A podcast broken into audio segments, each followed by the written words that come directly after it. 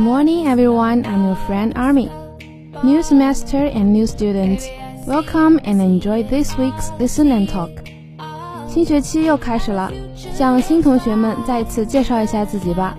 我是每天早上七点的 Listen and Talk 的主播 Army。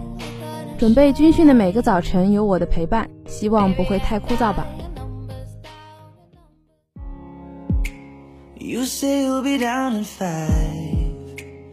Autumn has arrived. It has been due. The night is growing longer and the length of the day is squeezed away. Every morning have to get up is getting darker and darker. Careful students may find that in the light sunny sky, the moon has not even come down. Fortunately, you can also catch sight of a few stars. The brightest one is the star of enlightenment, which is Venus. Squeeze away, squeeze away, 缩减。Sign, sign, c y a n, sign，靛蓝色的。有的同学早起可能会发现，浅青色的天边还挂着月亮，幸运的话还能看到几颗星星。最亮的一颗呢是启明星，也就是金星。启明星是金星的古称。出现方位早东方晚西方，天亮前后，东方地平线上有时会看到一颗特别明亮的晨星，它不是光源，人们叫它启明星。而在黄昏时分，西方余晖中有时会出现一颗非常明亮的昏星，人们叫它长庚星。由于启明星遥远而明亮，最能引起富于想象力的古代中国人民的幻想，因此中国有关它的传说也就特别多。在我国本土宗教道教中，太白金星可谓是核心成员之一，论地位仅在三清、太上老君、元始天尊、灵宝天尊之下。传说中李白的出生不同寻常，乃是他的母亲梦见太白金星落入怀中而生，因此取名李白，字太白。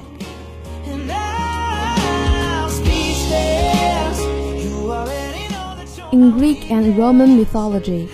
Venus is the goddess of Venus, the embodiment of love and beauty. Venus is the Roman laudatory title for her, which means beautiful painting. In Greek mythology, her name is Aphrodite, which means rising bubble, because she is said to have been born in foam on the sea.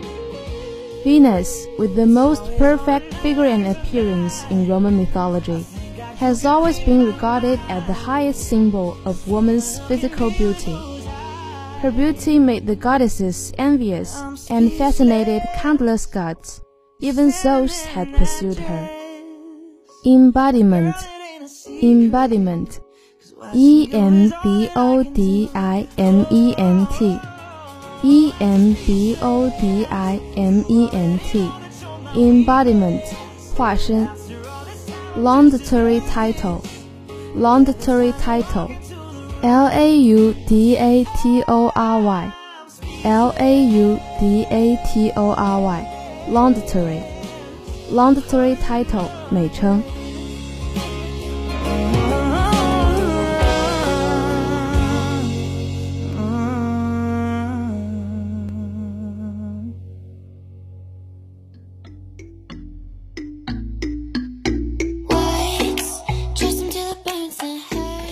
而在希腊与罗马神话中，金星是爱与美的化身，维纳斯女神。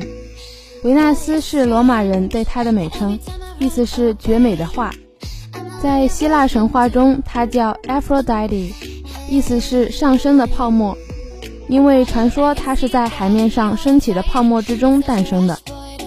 维纳斯拥有罗马神话中最完美的身段和容貌，一直被认为是女性体格美的最高象征。她的美貌使得众女神羡慕不已，也让无数天神为之着迷，甚至宙斯也曾追求过她。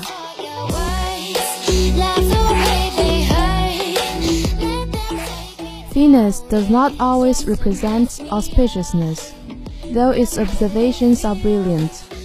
Sometimes it hangs high in the east, and sometimes it shines in the west. It is so elusive that fear arises. For Mayans and Aztecs, It symbolizes both death and resurrection. Asian Mexicans were also afraid of Venus, closing doors and windows at dawn to block its light. They believed that Venus's light would cause disease. Of course, these legends are all idealistic concepts conceived by the Asians because they did not understand the laws of celestial motion. In fact, Venus is Venus, which has nothing to do with human misfortunes and blessings. Auspiciousness. Auspiciousness. A U S P I C I O U S N E S S. A U S P I C I O U S N E S S. Auspiciousness. 吉祥、吉兆。Exclusive. Exclusive. E L U S I V E. E L U S I V E. Exclusive. 难以解释的。Resurrection. Resurrection.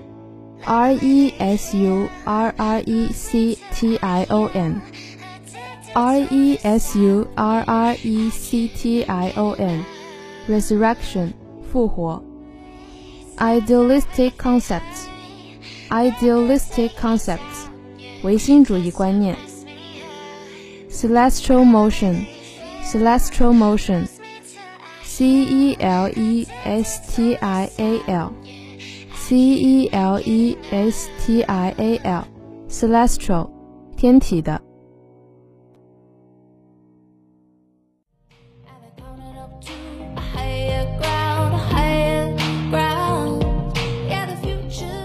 对玛雅人和阿兹特克人来说，它既隐喻死亡，又象征复活。古代墨西哥人也害怕金星，在黎明时总要关闭门窗，挡住它的光芒。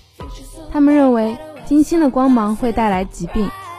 当然，这些传说都是因为古人不了解天体运动规律而臆想出来的唯心主义观念。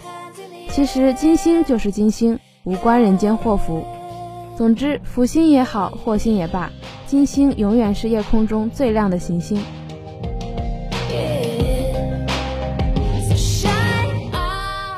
好啦，这期节目就到这儿了。闲暇的深夜或早晨，不妨抬头看一看，找一找天空中最亮的星星。I'm your friend Army. Goodbye.